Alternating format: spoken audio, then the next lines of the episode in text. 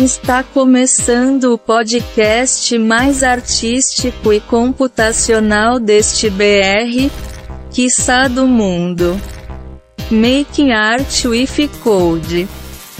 Na apresentação temos a maravilhosa e arretada Soraya Roberta. Olá pessoal, tudo massa? Aqui é a Soraya Roberta, doutoranda em computação, potiguar e uma viciada em produzir arte com algoritmo. Se você é uma pessoa que ama arte, algoritmo e suas derivações, pode ter certeza que este é o canto mais arretado para se falar sobre. Ajudar a construir este espaço representa para mim a concretização de um grande sonho, o de criar uma comunidade de pessoas que veem arte nos algoritmos. E além disso, permitir que possamos trazer mais humanidade e expor a criatividade de uma área que é tão exata, mas que é construída por seres humanos. Sim, meu povo, por trás de todo código existe um ser humano. Oxe, sabia não, é? Pois são esses mesmos seres humanos que estão fazendo arte com código em suas mais variadas derivações. Pode ser na poesia, pode ser nas artes plásticas, na música, no balé, no teatro, ou quem sabe nas discussões filosóficas e antropológicas. Eu quero poder contar cada uma dessas histórias tendo você como ouvinte e pessoa colaboradora. Vou precisar da sua ajuda para produzir o podcast, seja me indicando pessoas para conversar ou ajudando financeiramente por meio de um financiamento coletivo no Apoia-se. Mas isso eu falo já já. Agora, vou deixar minha amiga poliglota apresentar o convidado de hoje. O episódio de hoje será Fazendo Mágica com Código. E para conversar conosco teremos o Guilherme Silveira, cofundador da Alura. Agora, vou traduzir alguns textos e já volto. Existem algumas formas de você nos ajudar. Uma delas é escutando o nosso podcast na Aurelo, a plataforma que remunera quem produz podcast. Você pode também entrar em contato diretamente conosco para fazer parcerias ou nos patrocinar. Ou ainda, você pode nos apoiar no Apoia-se. Para isso, basta você acessar o link apoia.se barra Making Art with Code. Tudo junto. É, bom dia, Guilherme. Muito obrigada por participar aqui do Making Art with Code. É, estamos no nosso quarto episódio.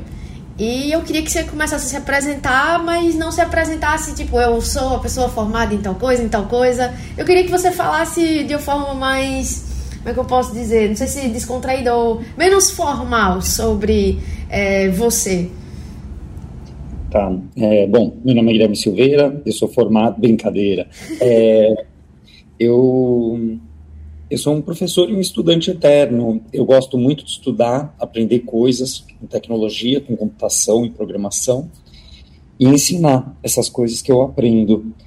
E é nisso que eu me especializei desde que eu comecei a programar muito pequenininho, com uns 8, 9 anos, isso em 89, 88, e 1989, hum, né? E, hum, e daí eu eu fui seguindo esse caminho de programação muito forte, né? Porque se, quando você aprende alguma coisa técnica e se dedica muito, muito cedo, ela acaba fazendo parte de boa, boa parte da tua vida. Então hoje eu trabalho, né? O meu trabalho hoje do dia a dia, ele é dentro da Alura, uma escola de programação que eu fundei com meu irmão uns oito anos atrás, onde a gente ensina diversos, né? Nossa dezenas, centenas de professores e professoras ensinam diversas é, habilidades, competências, tecnologias é, ligadas com a computação. Massa, você começou a programar, tipo, teve a influência de algum parente? Como é que você teve esse contato com a programação? É, meu pai, ele, ele tinha uma máquina de datilografar que ficava embaixo da mesa, embaixo da cama de casal, e a gente não podia usar muito porque consumia fita, né? E a fita era cara. Então a gente fazia escondido embaixo da cama. E aí, um dia, ele, para talvez tentar otimizar o trabalho dele de datilografia, que ele era tradutor, entre outros trabalhos, ele traduzia muitos livros, ele hum, comprou um CP400. E esse CP400, ele deixou o CP400 e o manual em algum canto da casa. E meu irmão, na verdade, que é dois anos mais velho do que eu, ele que começou a explorar. E o manual, ele começa ensinando o Basic. Ele, porque não, não tinha o que fazer, né? Era lá, se ligava o computador e Eu tô com um livro de Visual é. Basic aqui, então, o pessoal. É. é bem antigo então, aqui. Na época era ainda o Basic Basic, nem era o visual, né? Porque era o CP400. Uhum. Mas. É, então, era Basic e era logo. Eram as duas coisas que tinha para fazer. Ou você aprendia Basic, ou você aprendia logo, ou você jogava alguns joguinhos, tipo escalada, não sei o que, não sei o que, um joguinho ou outro que ele tinha ali. E então, rapidamente, eu acho que meu irmão começou a aprender primeiro, e eu lembro muito claramente um dia que ele me mostrou um, uma mágica no computador. Então, eu acho que o meu primeiro contato com, com arte e computação veio dessa mágica que ele me mostrou, em que o computador adivinhava o meu nome, veio do logo, né, da gente tra trabalhar com desenhos, ilustrações na tela, e do próprio Basic, né, porque o Basic no começo era muito de interagir com a parte, entre aspas, gráfica, né? Aqueles gráficos muito de outros planetas. É, então é daí que veio o começo da programação com a gente. E como é que. Eu queria que você também dissesse é, o, que, o que significa a arte para você, ou o que é a arte para você, sim, sei. Eu acho que tem muitas pessoas que já discutiram e estudaram muito, né? E porque a gente corre o risco aqui da gente definir o que, é a alta arte, a boa arte, a má arte, né, alguma coisa do gênero, né, pra, mesmo que seja para mim, né, mesmo que seja na minha estética, eu sei o, eu sei o tipo de arte que eu gosto de criar e que eu gosto de me envolver, né, essas eu, eu conheço e consigo falar melhor. Então, então ela é um ranking de arte, né, de o que que é e o que que é uma arte boa na minha criação e não na criação dos outros. É, eu gosto muito de interagir com as outras pessoas, então eu gosto muito de arte que permite uma interação, uma interação é, explícita, né, de corpo, de, de mãos, então uma arte no computador onde você interage com o computador de alguma forma, eu gosto muito, é, mesmo que ela seja entre aspas, entre aspas mesmo, né, que ela seja visual, é, então interativa, participativa, onde parte da criação dessa arte, desse momento, dessa experiência, venha por parte da outra pessoa e não de mim. E eu gosto muito de arte que brinca, uma arte que não leva as coisas tão a sério, né? Ao mesmo tempo, elas estão tocando em assuntos sérios. Então eu gosto de uma arte que, que toca alguma coisa que é que é social, que é política, que é algo que que envolve a humanidade, envolve nós, seja o, o todo, ou seja nós, nós, eu e, e, as pessoas que estão logo ao meu redor. Então, fazer uma obra de arte ou fazer uma arte para um grupo maior, para mim é tão valioso quanto fazer uma arte para o meu sobrinho na festa de aniversário dele, uma mágica ali que eu inventei na hora. Então, acho que eu, eu gosto desse tipo de arte. E como é que foi teu contato, assim, juntando arte com computação? Em que momento você entendeu, ops, eu acho que eu consigo juntar as, as duas coisas? Foi desde lá quando você começou a programar mesmo ou você veio perceber mais agora, tipo, nos últimos anos? Então, eu, eu, só, eu só percebi explicitamente agora. Mas é, olhando para trás, e esse olhar para trás acontece agora nessa conversa, tá? Não é que aconteceu antes. Uhum. Quando você me falou, olha, o enredo vai ser mais ou menos esse, Aí eu parei para pensar, eu falei, nossa, no logo, quando eu programava e fazia os desenhos e fractais e não sei o que, já era um primeiro contato meu e uma primeira exploração, né? Sim, de, de e eu acho, eu acho engraçado porque as pessoas dizem, ah, mas eu só programo. E aí quando você começa a ver o que, que a pessoa está fazendo, ela está fazendo uma arte ali também por trás, não só é, na, na, na, saída, né? Na, se a saída for, sei lá, um quadro, um, alguma coisa para colocar na parede ou uma música para tocar, enfim, um, um, poema, mas ela tá fazendo uma arte ali, a programação é uma arte e você nem sempre vê, né, isso. É. Então eu acho que isso foi meio que, né, não era explícito, não era um pensamento do tipo estou fazendo arte com o computador. E mais para frente, quando eu estava muito envolvido com música eletrônica, é, eu usava muito computador e softwares de criação de áudio e, desenvolvia aplicações de, de remix antes de existir CDJ e coisas do gênero. É, eu desenvolvia muitos aplicativos, aí com Visual Basic, bastante coisa com Visual Basic, algumas coisas ainda com C, C++. E aí, então agora mais recentemente, um pouco com o Processing em Java, e muito mais com P5JS, em JavaScript, tem sido minhas experiências, explorações, e agora o, o, momento mesmo que a chave mudou, né, e que eu falei, opa, eu tenho algumas coisas de arte que eu crio, foi quando eu criei minha primeira mágica, que eu chamo de mágica generativa ou gerativa, que eu uso o computador para que ele pra, de diversas formas, né? Então, às vezes o computador está na nossa frente, às vezes o celular está na nossa frente, a mágica acontece no celular, mas às vezes não.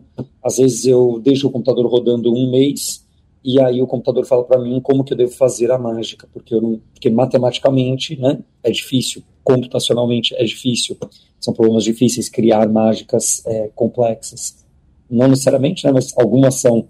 Então, eu poder utilizar o poder computacional de um computador para criar uma mágica abriu portas para essa questão da arte na minha vida com computação explícita. É, você falou do processing aí. Como é que você tem encarado assim ou percebido a comunidade no Brasil de processing como é que como é que você participou do Processing Community Day que aconteceu agora? Como é que como é que foi essa experiência? É, eu fiquei honrado de, de ter sido aceito, de submeter, sido aceito numa das é, submissões, né? E o Sérgio ter feito convite para conversar sobre sobre um assunto no painel que ele toca, tocou, né? No Processing Community Day Brasil 2022.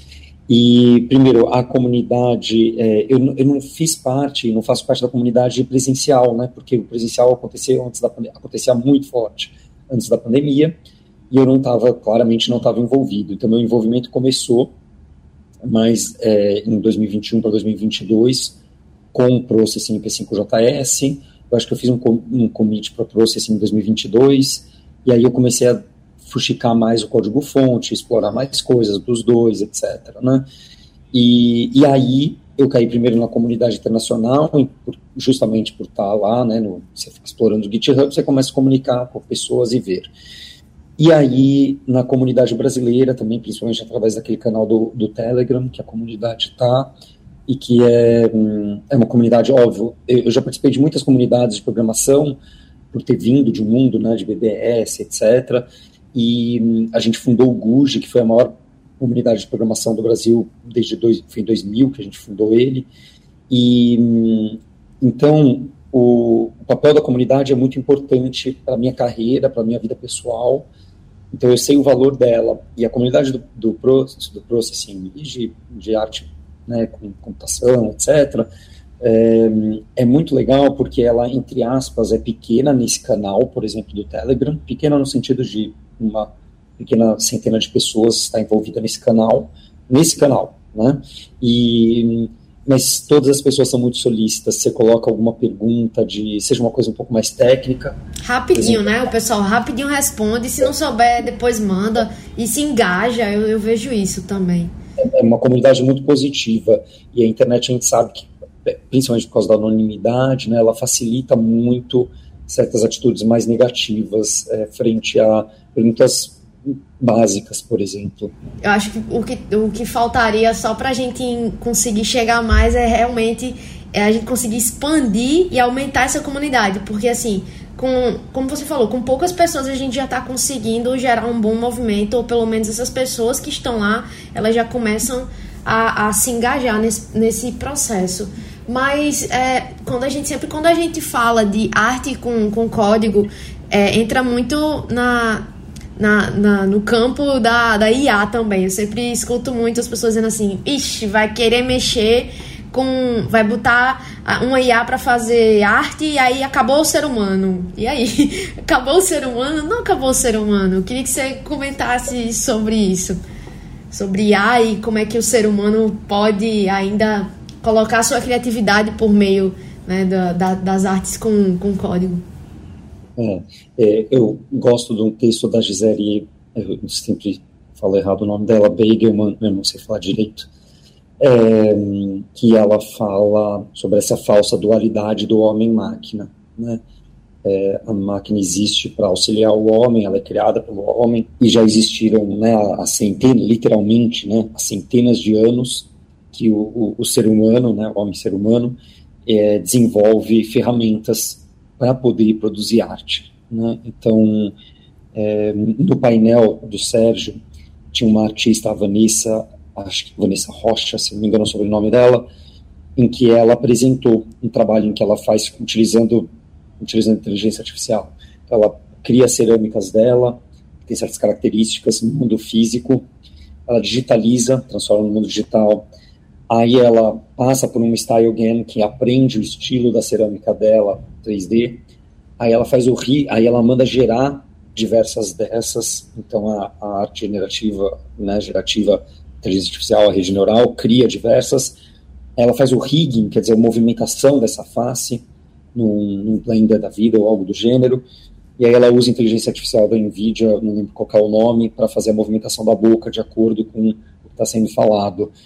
E ninguém vai questionar que esse trabalho dela é feito pela inteligência artificial, porque o trabalho não é a boca falar, não é a boca mexer. Né? O trabalho não é entender o estilo da cerâmica dela, que se exploda, o estilo da cerâmica que se exploda o movimento. O trabalho dela é o todo, né? E hoje nem existe essa questão, né? Hoje. Pode ser que daqui a 100 anos isso aconteça, pode ser que daqui a dois anos, não tenho a menor ideia, né? É, essa questão hoje ela não existe, então o trabalho dela é dela, não, não, tem, não tem como ninguém cogitar isso. É, agora, é claro que nenhuma pessoa que fotografa, certo? Meu filho de 5 anos pega o tablet e tira fotos. Ele é um fotógrafo? E a gente sabe qual é o caminho que se segue se a gente tentar discutir essa pergunta. Então, essa pergunta, ela, ela não vale a pena ser discutida se meu filho é um fotógrafo, porque ele com 5 anos tem um celular, ou ele não tem, tá?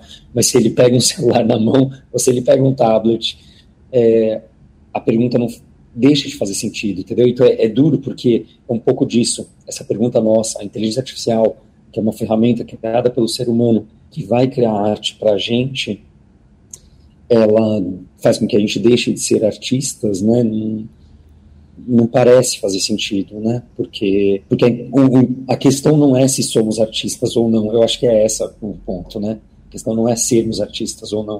A questão é o que a gente faz. E sempre quando eu escuto essa, essas discussões, inclusive é, a Patrícia no, no, outro podcast falando, conversando sobre arte feita com código, ela disse, ó, de fato, a inteligência artificial hoje ela é como se fosse uma extensão, né, do, do, do que a gente pode fazer, do que a gente pode potencializar com a nossa criatividade, com o nosso conhecimento. Acho que para mim também isso ajudou muito a, a, a entender esse cenário, tentar pelo menos diminuir um pouco dessa não sei se crise que as pessoas estão tendo hoje é uma briga em dizer não, IA não dá certo com artes e você vai deixar de fazer artes, enfim. É, mas criatividade, ser humano e educação. É, é possível, você já falou que desde, desde que você começou a aprender a programar, você já trabalhava, já começou a trabalhar ali com, com arte, né? Você já trabalho, passou com mágica e tal. Mas como é que você enxerga hoje o cenário da educação, principalmente pós-pandemia, é, nesse contexto de arte com código? Será que a gente pode começar de uma, de uma certa forma mais focado em trabalhar arte com código para atrair novas pessoas para a área ou pelo menos ensinar crianças? Como é que você vê isso? Tem visto isso? Legal, só, só para deixar claro, porque eu estou pensando aqui que talvez tenha soado é, eu, quando eu era criança, eu usava logo e coisas do gênero, era uma infantilidade, no sentido não negativo disso, era uma exploração infantil de programação, sem, sem nenhum, nenhum outro desejo, né? E o, a movimentação em direção à arte mesmo, que foi aquela bem mais recente, ligada a partir do momento da mágica computacional. E sobre essa questão, então, do, da educação, de trazer as pessoas, é, é um grande desafio mesmo, né? A gente escuta muito aquela frase, ah, todo mundo tem que aprender a programar. Antigamente o pessoal falava, ah, o, o programação é o novo inglês, todo mundo tem que falar. Eu, eu, não sei aqui, mas aqui eu conheço muita gente na minha família, eu conheço muita gente no Brasil que não fala inglês, e, tá, né, e a vida segue. Não é quer dizer que a vida é perfeita, porque a vida não é perfeita. É, eu, eu tô tendo acesso ao inglês agora, eu não tive durante a minha infância e adolescência, e agora é que eu tô conseguindo me comunicar, começar a me comunicar em inglês e começar a fazer umas apresentações em inglês.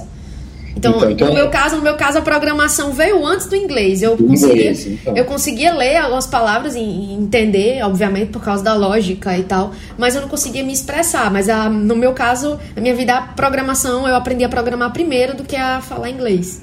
para mim também, entendeu? O computador veio antes, vai explorando e aí vai vindo, foi vindo aos poucos e depois, claro, aí eu fiz aula de inglês e não sei o que, morei na Alemanha, etc e tal. Aprendi alemão e inglês, tá? Só para não ficar estranho, morei na Alemanha, aprendi inglês. É, e aí, o... Mas então, a pergunta é super importante, porque então, dado isso, que as pessoas falam, todo mundo tem que aprender programação, hum, a gente tem uma demanda, por exemplo, na Alura, né, seja para pessoas adultas, seja para pessoas mais jovens, ou, ou, até mesmo no ensino básico, fundamental, médio, etc., é, pessoas procurando aprender programação pelos mais diversos motivos. É goela abaixo, pode ser, são os pais, as mães, responsáveis, diretoras, seja quem for, é, ou por interesse próprio. Então, como é que eu faço para que as pessoas entendam para que, que elas podem usar o computador? Eu não estou falando do porquê. O porquê é para ganhar emprego e é o capitalismo reinando na gente, tá? O porquê é isso? É porque a, é, são as frases que a gente sempre escuta, é porque as vagas estão estourando e não sei o que, não sei o que, porque as profissões do futuro ainda não foram criadas. O porquê que as pessoas costumam perguntar e responder é, é esse que as pessoas compram a ideia e bora para frente. Mas o para quê? Que é para que, que eu vou fazer? O que, que eu vou fazer com a programação? É isso que é, o, é o chave para mim. Para mim, na educação de programação, para ensino básico, e mesmo para pessoas um pouco, um pouco mais de idade que estão interessadas em e são de outras áreas, né? Eu sou da medicina, não é para é ela ter uma vaga de programadora, né? A pessoa é médica, não é que ela vai ser uma vaga de programadora, é, ela vai aprender programação para que ela utilize, para que ela utilize a programação como uma ferramenta para a medicina, que é a área dela. Então, é, é existe um grupo de pessoas que está interessada ou que estará interessada em virar devs, virar devs de, de seja lá o que for, front-end, back-end, data science, inteligência artificial, tudo mais. Mas existe muito mais gente que não está interessada em fazer isso na vida, muito mais. Então, o que, que a gente tem que fazer? A gente tem que mostrar para essas pessoas para que, que a computação, a computação como a programação do computador digital, pode ser utilizada, né, de que forma, que ela pode ser utilizada como ferramenta nos meios que elas buscam. Né? Como é que eu posso utilizar, então, a ferramenta da programação para aquilo que eu estou buscando? É para poesia? É para literatura? É para o cinema? É para animação? É para jornalismo? Para que, que eu posso usar? Né? Para que, que eu posso é, utilizar o computador? Então, acho que, para mim, a educação, e a gente tem um, um viés hoje em dia muito forte também, tem um, um, muitos cursos para o ensino básico, é, como a gente pode fazer com que uma sala de aula que tem crianças com os mais diversos interesses entendam que para elas, independente do interesse delas, é, a programação pode fazer, pode criar algo, ajudá-las a criar algo. E aí, então, a gente tem que encontrar projetos que encaixem nisso. Né? E o processing, aí, conectando com tudo, processing né, como foundation, eu diria, né, processing como processing, JS, tudo, né, todo esse ambiente é uma coisa muito positiva, né? E eu acho que um pouco disso vem um pouco da visão do Casey Rias também, fundador do Processing, junto com Ben Fry. É, falando em, em Processing, você é, pretende se especializar, tipo, fazer algum curso específico na área de Processing ou alguma coisa é, focada assim ou não? Vai continuar seguindo, tipo, aprendendo e compartilhando? É, eu já fiz cursos, já assisti cursos, né? Eu assisto curso o tempo inteiro. Então, eu assisti, já assisti cursos de todos os lugares que a gente imaginar e, e tento ler livros de, de, das mais variada, variadas fontes, né? Existem algumas opções de mestrado que possam, podem fazer sentido para mim num caminho, por exemplo, o mestrado da, da DMA lá na UCLA com Casey Rias é um que pode fazer sentido. É, existe um mestrado em Colômbia do, do Paulo Blixstein, na parte de educação e tecnologia, que também é muito importante. Existe o mestrado em NYU do ETP, que a Patrícia Joaquim fez. Existe o próprio MIT Media Lab, né, onde o, o Casey Rias estudou, onde foi criado, né, enquanto ele estudava lá, foi criado o Processing, entre outras ferramentas muito importantes de programação, como Scratch e educação, né, e, e onde está hoje o Zach Lieberman, né, então, tem, tem diversos mestrados que são caminhos possíveis para mim hoje é, de correr atrás, né? Tem que correr atrás para fazer isso acontecer e que eu acho que podem ajudar a gente, a gente, eu digo, né, o meu papel dentro da Alura em, em poder mostrar a computação e programação como caminhos para essas pessoas, para essas pessoas, eu digo para todo mundo, né? Para todo mundo que vai ter esse tipo de acesso. É, o que é que você. Ó, por exemplo, aqui na, na UFPE, é, a gente tem. Eu estou em Natal, mas eu estou falando assim, na UFPE porque eu estudo na UFPE. Na UFPE tem um grupo de, de, de pesquisa que acho que se chama Musist, Musist que é, são de alguns professores, tem o professor Felipe Calegário, que trabalha com arte generativa, trabalha, tem umas linhas de pesquisa. Mas o, o que é que você acha que está faltando mais no Brasil para a gente começar a, a referenciar assim, tipo, vamos trazer mais arte para as universidades, para os cursos de computação? Você acha que ainda existe? Porque, do, do meu ponto de vista, eu acho que ainda existe um certo é, não, sei, não, posso dizer medo, mas um, uma certa burocracia em, ou até mesmo afastamento em não querer reconhecer que a arte é uma possível linha de pesquisa. Eu sinto isso. Soraya, para as outras pessoas, você não fez essa pergunta, né? Para falar mal da comunidade brasileira, você não fez a pergunta, só você jogou essa. Então tá, é, vamos lá. Eu, eu vou conseguir esquivar bem, não se preocupe. É, eu estudei na USP matemática aplicada e eu não me formei, então eu não posso falar mal de lá, não tem problema. É, mas não, mas falando agora, comentando, né? Quando eu estudei matemática aplicada lá, e foram muitos, muitos anos, eu bastante, a parte que mais gostava era de simulação de sistemas, e eu já trabalhava com algumas coisas gráficas por outros interesses também, tudo pessoal. E aí eu não conhecia no IME, né, no Instituto de Matemática e Estatística da USP, eu não conhecia professores e professoras que exploravam arte e computação. Apesar que eu sabia que existia um grupo de música lá, né? Existia um professor, por exemplo, de musical, é, que é, deu aula de programação não linear para mim. E então, muito depois, então, eu não conheço, eu não sei dizer, por exemplo, né, eu, aí eu estou dizendo da realidade da USP, que foi onde eu fiquei mais próximo, e eu tenho contatos próximos e bons até hoje, porque gosto muito de onde eu, eu vim academicamente, né? Mesmo que eu não tenha me formado lá, me formei só depois.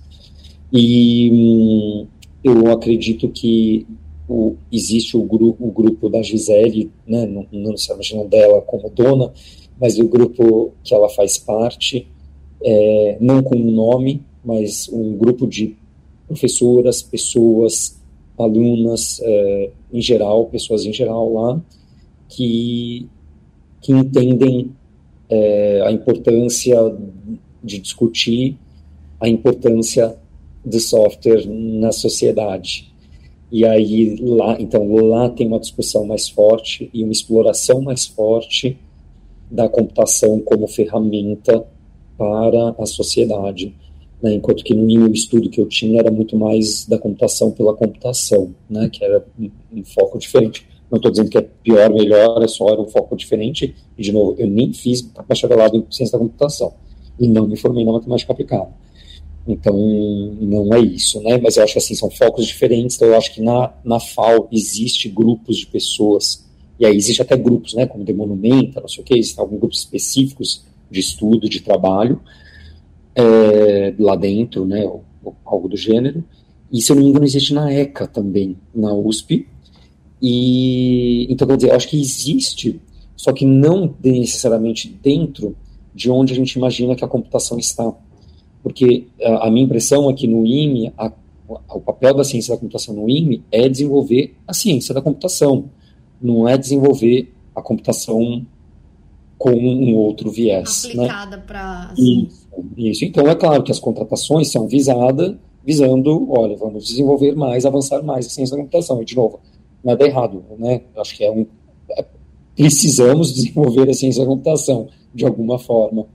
Então eu acho que essa transdisciplinaridade ela aparece mais em outros institutos, porque os outros institutos têm a necessidade da computação hoje em dia, porque todo instituto tem a necessidade da computação hoje em dia. Então você pega um outro instituto qualquer da USP, de novo estou dando exemplo da USP por ser mais próximo de mim, como ele tem a necessidade da computação, ele vai precisar fazer esse grupo transdisciplinar. Né? Então, eu acho que a transdisciplinaridade, a arte visual, por exemplo, sendo uma delas, mas a filosofia também, tem várias outras áreas, vai aparecer, acho que mais nos outros institutos do que na ciência da computação em si, no meu chute. Agora, um papo um pouco futurista, assim. É, se, você não souber também responder, não tem problema não. A gente discuta aqui e vai, à medida que os outros episódios vierem, a gente, eu vou fazer essa pergunta também. É, como é que você enxerga um mercado de arte com código no Brasil? Você acha que.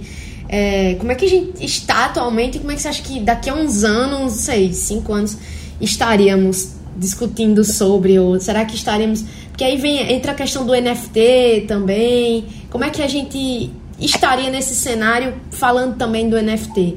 É, saber responder, eu não sei responder nada, tá? A gente responde, é outra história, tá? São duas, é que nem prova, a gente responde, não é que a gente sabe. E, e é bem o que você falou mesmo, né? Quando a gente fala de mercado e arte digital, a primeira palavra que vem na cabeça é NFT. Uma vez que 2021, principalmente final de 2021, começo de 2022, teve um boom absurdo, né? É, eu tenho uma impressão pessoal que é, o boom absurdo, absurdo no sentido de enorme, né, que teve nesse final de 2021, começo de 2022, foi um boom especulativo não muito positivo para a humanidade, tá? Minha impressão, acho que é, especulação é um risco muito grande, as pessoas perderem dinheiro e perderem tudo, né? Então é uma coisa perigosa de trabalhar, né? É um jogo, é um jogo e aí um jogo com dinheiro é complicado, né? Então a gente comprar a imagem do macaco X, porque, né, porque a gente entende que ele tem valor, etc., fazendo essa aposta, é uma aposta, maravilha, ela pode dar certo, mas ela pode dar errado.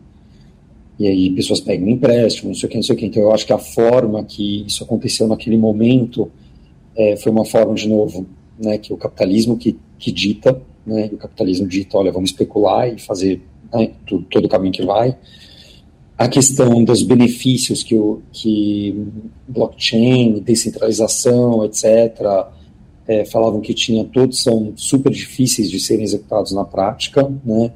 Então a questão de descentralização, você tem as plataformas centralizadoras, você tem né, corretoras centralizadoras, você tem é, dificuldade de honrar contratos quando se muda de uma plataforma para outra, você tem diversas questões que acontecem que não era o que tinha sido prometido. Então, eu, eu não sou do grupo é, que pensa, uhul, maravilha, resolveu, hum, de longe. É, mas eu vejo e eu acompanho de perto essas comunidades do NFT, e é claro, é, é, é, é contagiante. Né? Você entra em qualquer uma dessas comunidades, é contagiante o bem que isso faz para as pessoas, né, artistas e colecionadoras.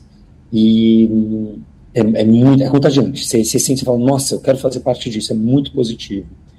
Só que aí que mora o perigo, né? Por ser muito positivo essa comunidade, tem tem pessoas com má intenções ali. Né? Então você começa a receber, por exemplo, no Twitter, eu recebo direto. Uma vez que eu postei tag, tag de hashtag de, de, de NFT ou qualquer coisa do gênero, eu começo a receber direto coisas do gênero, nossa, olha que incrível isso daqui, não sei o que, não sei o que, de uma pessoa aleatória, com as obras de artes de 10 pessoas aleatórias, que na verdade é óbvio, é um bot que está fazendo spam de alguém que comprou a arte e está querendo revender por um preço mais alto, né? Então é o pessoal especulando e tentando empurrar para frente para ver se vem alguém comprar mais caro. Então tem um lado é, de pessoas, além de golpes, né? Não falta golpe, não falta história de golpe aí. Então, o problema da desregularização, né, ou o problema da não regularização, né, regulamentação, etc., é, é, a gente pensar se os bancos não né, se os bancos que são instituições que em geral a comunidade, a sociedade pensa que não são né, pró sociedade, né, as pessoas já pensam, ah não, o banco está roubando dinheiro de mim, já é o pensamento geral. Imagine se, se não tivesse regra para regular eles. Aí eles iam ser mais bonzinhos ainda? Não me parece ser, não me parece ser a realidade. Então, é, eu acho é uma situação muito delicada em que você vê artistas tendo encontrando esse caminho de vida, né, que é sustento, é sustento financeiro, sabe, é ganhar o pão do dia seguinte mesmo para algumas pessoas. Então faz sentido, então é incrível. E a comunidade, e a força, etc. Mas ao mesmo tempo você vê o abuso pelo lado do não ter essas regras, né? Não tem as regras, então, todos os lados tentando te tentando tirar, né, tirar de quem bobear. É, é, um dilema, eu não, não consigo me posicionar ainda. Sim, é, é realmente algo muito É, crítico, acho que talvez porque a gente esteja, não sei, no início dessa discussão, tentando entender qual é o conceito de NFT, tentando explicar para as pessoas. Então gera essa variedade de, de coisas na mente para tentar definir e tentar ver em qual lado a pessoa se encaixa ou em nenhum lado, enfim. É normal, eu, eu sinto que. É... é a Gisele tinha uma frase que ela falou sobre. É, sobre, acho que criar como inteligência artificial, eu acho que era sobre isso, um ser humano novamente. Né? Então, uma pessoa que morreu, você recria ela. Ah, não, era sobre as fotos. A gente animar as fotos dos nossos avós e bisavós e não sei o quê. Eu estava fazendo isso e eu li o texto dela e falei, ai meu Deus do céu. É, ela falava assim: a gente tirou do ser humano o direito de morrer. Alguma coisa do gênero da frase dela, né? Agora não lembro porque eu comentei isso. Mas era, era tinha alguma conexão com o que a gente falou a arte, é, não lembro o que foi. Mas, é, de qualquer forma, é, é um pensamento valioso. Aleatório, mas valioso. então, é, a gente está chegando aqui ao fim da nossa conversa. Eu queria te agradecer e queria que você deixasse espaço aí, se quiser divulgar suas artes, é, contatos ou como as pessoas podem conversar mais sobre arte com código, alguns links, coisas que você é, gostaria de sugerir para quem está começando na área? Quais as indicações que você daria por onde, principalmente para quem está querendo ver alguma coisa de arte com código? É uma pessoa que não é, na, não é da computação, é, mas faz arte e queria trabalhar com alguma coisa de computação, não é de nenhuma das duas áreas, mas tá porque gosta de arte e está querendo agora entrar ou gosta de computação, enfim. Eu, eu acho assim que independente da idade, para quem nunca programou em nada, e de repente está até dificuldade com inglês, né, por exemplo, eu acho que o Scratch é o primeiro passo para qualquer pessoa, porque mesmo se você vai só mais com mais idade e que de repente os gráficos do Scratch, né, não são os mais interessantes para você, é S-C-R-A-T-C-H, né, o nome Scratch, aí você cai lá no site do MIT. Acho que hoje em dia já está fora do MIT. E então é um primeiro passo na programação, pelo menos é você aprender a programação, aprender a programar alguma coisa e fazer alguma coisa muito rápida e muito legal. E aí depois, é, né, pensando em arte realmente, aí acho que o, o, caminho do P5JS é o próximo passo. Porque no momento que você entendeu, nossa, que legal, eu tenho controle do computador. Eu não sou uma usuária, né? Porque quando a gente é um usuário, a gente usa aquilo que é dado pra gente. Quando a gente é uma programadora, a gente, a gente tem o controle do computador a gente manda nele, né? não é ele mandando na gente. Existe a frase patenteada do Paper, que eu não estou lembrando agora. E então eu acho que o Scratch dá esse poder de você rapidamente perceber, nossa, eu consigo fazer o computador fazer o que eu quiser, dado que um computador é capaz de fazer. E aí, e aí você vai para um P5JS, né? Porque um P5JS é só o navegador, você entra no site do P5JS, editor.p5js.org, é, pode ser no Open Processing ou qualquer um que seja, prefiro o editor do P5JS inicialmente. E aí você já digita o código e vai aprendendo aquilo, não precisa instalar nada, você salva no cloud, não precisa, é só criar o usuário, acabou, é rapidinho. E você já está criando e fazendo e vendo coisas acontecer. Então eu acho que para a gente ter esse, a computação e a programação, ela ela, ela vira muito abstrata muito rapidamente. Né? Ela vira blocos de código e texto e comando e conexões e junções e, e, e recursão e não sei o que muito rápido. Então, se a gente não tiver o carinho de aprender isso com algo que nos motiva de verdade, é muito rápido a gente falar que se exploda isso, eu vou comprar pão que eu vou estar no lucro aqui.